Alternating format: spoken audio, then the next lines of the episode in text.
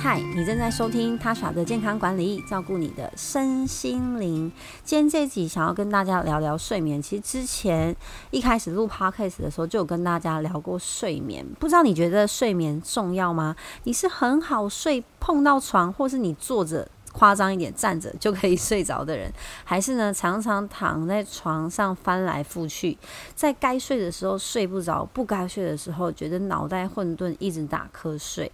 根据台湾睡眠学会的调查，全台湾大概有十 percent 的人。困于就是苦困于呃慢性失眠，而且年纪越大比例越高哦，在五十岁到五十九岁的慢性失眠的人比例上升到了百分之十七，六十岁以上更是高达了将近四分之一。所谓的睡眠障碍，可以说不只是难入睡或是睡不好、很早起来，这些都是一些症状。但还有像睡眠呼吸中止啊，睡得太多睡就起不来，或是呢睡得太少，或是你中间一直起来，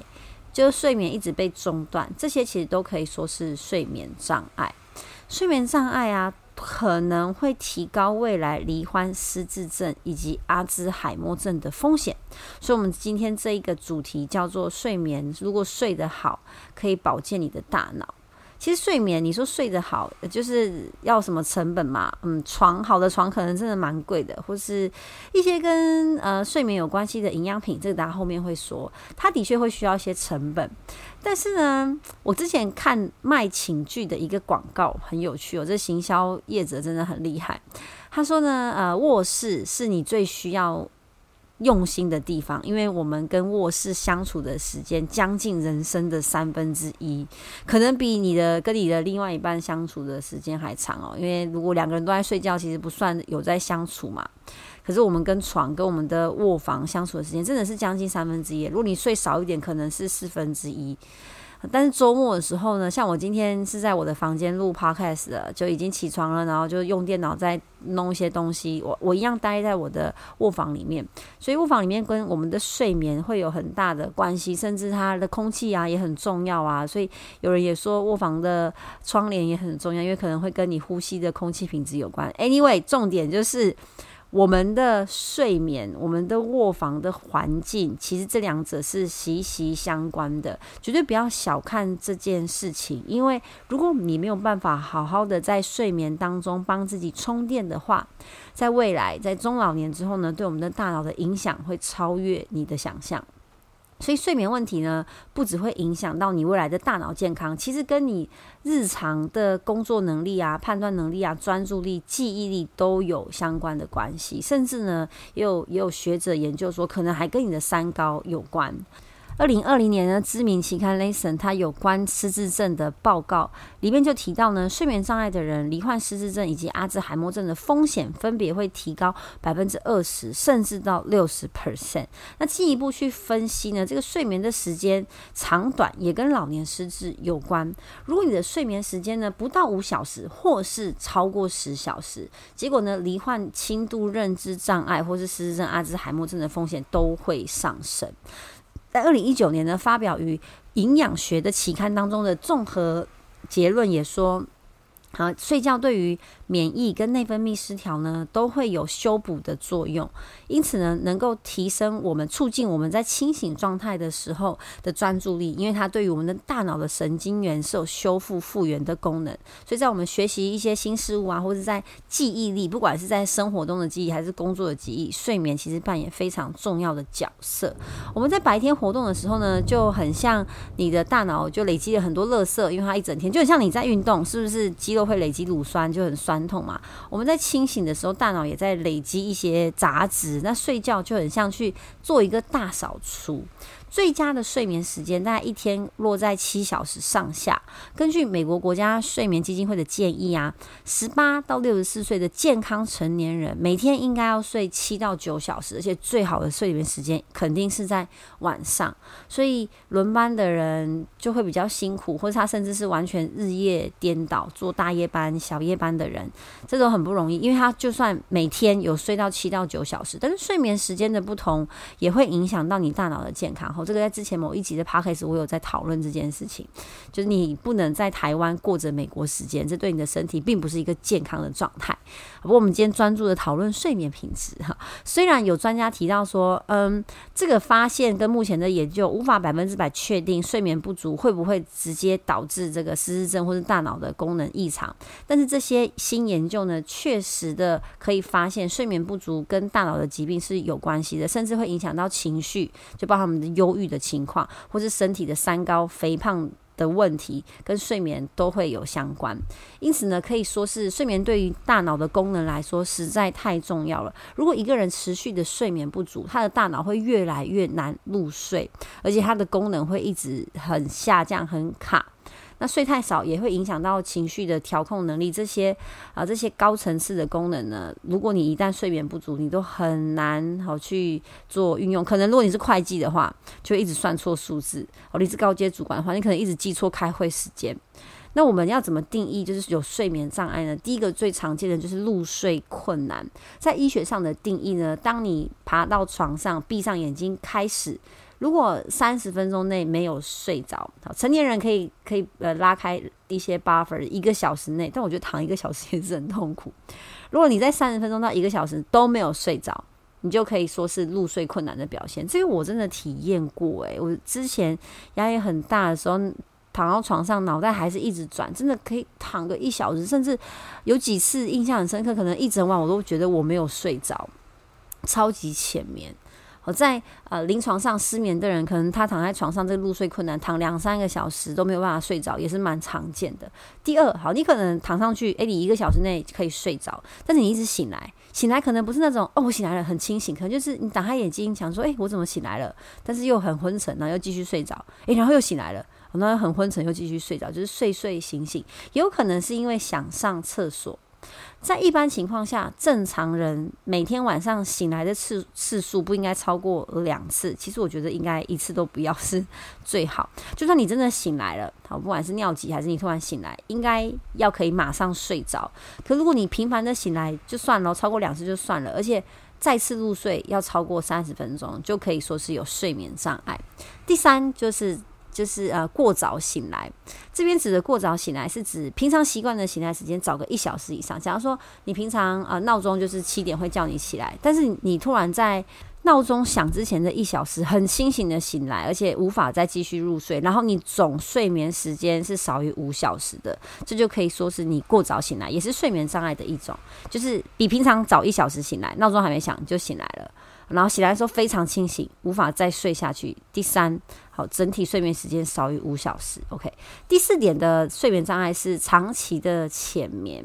有些人是不好入睡，像我就是这种。有些人时睡时醒嘛，啊，或是有些人是太早就醒来了。有些是对他醒，他睡着了，他也不会过早醒来，但是他睡眠品质就他睡起来之后还是觉得很累，疲惫感还是很重，好像没睡一样。好，或是他一直。记得他做的梦是什么？就其实我们睡着的时候都会做梦啊，快速动眼期嘛。但理论上你醒来之后，可能当下会稍微记得梦境，但不会记得太清楚，就表示说你是有休息到的。可是如果你醒来之后觉得大脑很胀，然后听到那个梦很可怕，然后还是觉得全身很累，就表示你的睡眠的不够深沉，哈，大脑并没有完全的去清除它的累积的垃圾，这样。在睡眠品质不佳的人当中啊，大概会有二十 percent 的人需要依赖药物来帮助睡眠，像是安眠药啊、镇定剂啊。但是呢，其实健康的饮食跟良好的睡眠习惯就可以促进我们睡眠。但是绝对也不是说这些药物完全不要吃哦。如果它可以先让你得到一个好的休息，然后你在生活中、饮食中慢慢调整一个过渡期，其实我觉得一些药物可能是必要的。因为如果你一直逼自己，然后睡不好、睡不着，然后你又不想吃药，隔天早上早上起来精神又很差，就变成一个恶性循环。我们白天都很需要专注力。去做我们的工作嘛。如果变成一个这样的恶性循环，你晚上会，我之前真的有这样哦，就是我晚上的时候，对于天哪，我现在要睡觉了，我好紧张，我待会不会睡不着，甚至产生这种心理压力，很强迫，对不对？所以如果有一些嗯短暂的过渡期，透过药物来帮助睡眠，然后你对这个药物可能副作用不会太重，剂量抓得很刚好。绝对是可以在过渡期使用的，就是先让你呢把症状给改善，让自己可以好好的睡一觉，然后再从饮食、生活作息来调整。那我们可以怎么样调整呢？先来讲饮食，首先可以吃富含色氨酸的食物，因为色氨酸会在我们的体内呢合成变成褪黑激素，它它的原料，而褪黑激素呢就可以调节我们的生理时钟。在海外，就是美国、澳洲、加拿大，你是可以买到直接买到褪黑激素的，那个对他们来说是食品。平等级，哎，日本我我不确定买不买得到，但是我知道阿玛总买得到。但台湾它是管制药品，那有人就会问说，所以褪黑激素到底算不算是安眠药？嗯，它其实算是身体的一个天然会产生的一种呃成分，激素荷尔蒙，可以帮助我们入睡。但如果你是需要依赖褪黑激素才能睡着的话，就还是会有所谓的，你不会有成瘾性，但是你的心理上会有一点依赖，所以最好还是可以从食物当中去摄取是更好的。好，不过呃，它的副作用相对于一般的安眠药来说是相对会比较少。不过每个人吃的反应可能会不一样，你可以咨询你的家庭医师。那哪一些食物富含色氨酸呢？像是香蕉、牛奶。好，芝麻等等天然的食物、坚果类食物都可以摄取到色氨酸。那除了营养之外呢，环境因素其实非常重要。像我们刚刚前面在聊卧房，好，你睡觉的时候会不会呃温度太高或太低？不要太热或太冷。像我很容易流汗，如果温度太高，我就是会流汗热到醒过来。光线也很重要，最好是全暗的，因为当我们的大呃大脑眼睛没有光线投射进来的时候，你的身体自然而然就会产生褪黑激素。所以睡觉前半小时不接触呃三 C 用品是非常重要的。我知道这件事情对于现代人来说很困难，不过如果你现在已经有睡眠障碍了，这件事情超重要，因为我自己就超级有感觉。我如果忍不住睡前一直划手机、看电脑，真的就会影响到我的入睡。如果我忍住三十分钟变成看书，好，就真的会睡得比较好，比较容易睡着。床铺的适应度也很重要，有人喜欢睡硬床，有人喜欢睡软的床，你去躺躺看，选一个可以让你觉得躺在上面最舒服的床。那第二，除了环境因素之外，心理因素啊，像我刚刚说的，我可能会因为要准备睡觉了，觉得有点紧张，觉得有点压力，或者你生活工作上最近真的有很大的压力，可能遭遇重大的事件，让你心情很悲伤，或是目前有一些呃精神上的疾病、身心的疾病，像是呃视觉失调，或是忧郁症、躁郁症，也都会产生一些失眠的现象。所以，如果真的有疾病的状态，还是要透过药物跟专业的。医疗人员来做治疗。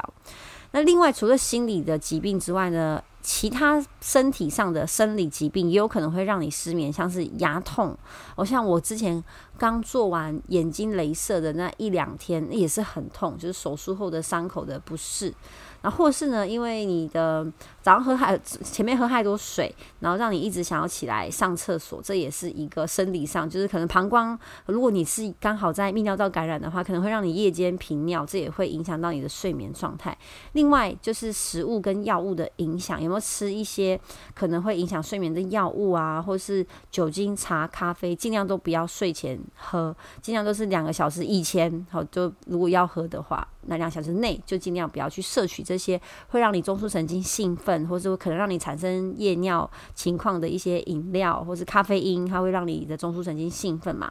最后一个因素其实是年龄，这个我们比较没有办法去避免。一般正常就算是健康的老年人都会出现睡眠时数的减少啊，夜间更容易醒来啊，然后或是更年期的呃女生会因为荷尔蒙分泌的改变，然后自主神经的系统也出现改变，出现情绪的障碍，然后有忧郁、焦虑的情况，然后也会影响到睡眠。严重的话，也是可以透过药物、医疗、医疗的方式来做治疗。那你说，可是正常老化就还是会影响睡眠，要怎么办呢？我其实当然很推荐就是运动，就很像我们希望小朋友可以睡过夜。然后晚上都不要起来，我们白天就是会消耗他们的体力嘛，其实就有点类似这样子的概念。所以如果你真的有睡眠障碍，除了环境很重要，全黑，然后睡前不要看三 C，然后药物的调整，如果你某一些药物会让你有失眠的副作用，跟你的医生讨论。或是你的心理状态，这也是透过专业的医疗人员来做治疗。那多吃含色氨酸或者含伽巴，还有维生素 B 群以及钙质的食食物，这些都可以帮助你的身体更容易入睡。但如果你说这些我都试啦，我还是睡得不太好，我真的就是要鼓励大家去运动，去消耗你的体力，让你真的觉得哦，身体达到放松，然后有放电的感觉，晚上就真的会比较好睡。那如果你原本现在都是凌晨两三点才睡，你想要调整到十一点，你更要白天认真的消耗体力，然后慢慢的调整，可能每天提早三十分钟去睡，然后也认真提早三十分钟起床，这样才可以去调整你的生理时钟。以上就是我今天的分享。如果你有什么想听的内容的话，欢迎来我的 IG 或是 Facebook 私讯给我，告诉我你想听的主题，我就尽量安排。我们下期见，拜拜。